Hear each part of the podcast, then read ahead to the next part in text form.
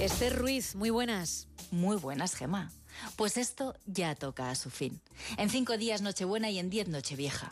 Atrás dejaremos este 2023 que ha pasado en un suspiro, aunque con días eternos. Un año en el que hemos sumado una guerra más, una sin razón más con las mismas víctimas que en todas, una población indefensa utilizada y masacrada. 365 días en los que la fiesta de la democracia ha durado tanto que no salimos de la resaca. Y mientras unos siguen disfrutándola, nosotros se la continuamos pagando.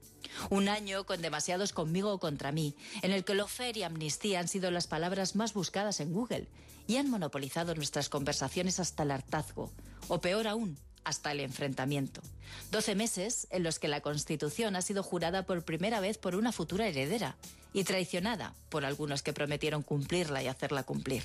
2023, el año en el que cambiamos una buena conversación por cualquiera con ChatGPT, en el que la inteligencia artificial nos ha hecho ser conscientes de que lo que realmente nos hace únicos es la humanidad y el alma que ella no tiene. Un año más que hemos compartido a contraluz, contando la vida en apenas dos minutos y hoy, resumiendo estas casi 50 semanas, que darán lugar a otras 50, dentro de un año bisiesto en el que tendremos un día más para soñar. Termina un año que muchos hemos tenido la suerte de vivir, pero otros tantos se han ido cuando seguramente no les tocaba.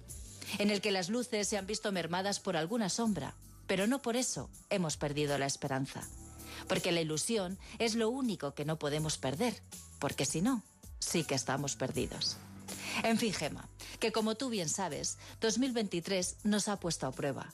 Y no nos lo ha hecho especialmente fácil a este No Sonoras. Pero quizá el enseñarnos la fragilidad nos ha reafirmado en la fortaleza. El miedo nos ha mostrado el valor del momento, que lo urgente no es siempre lo importante.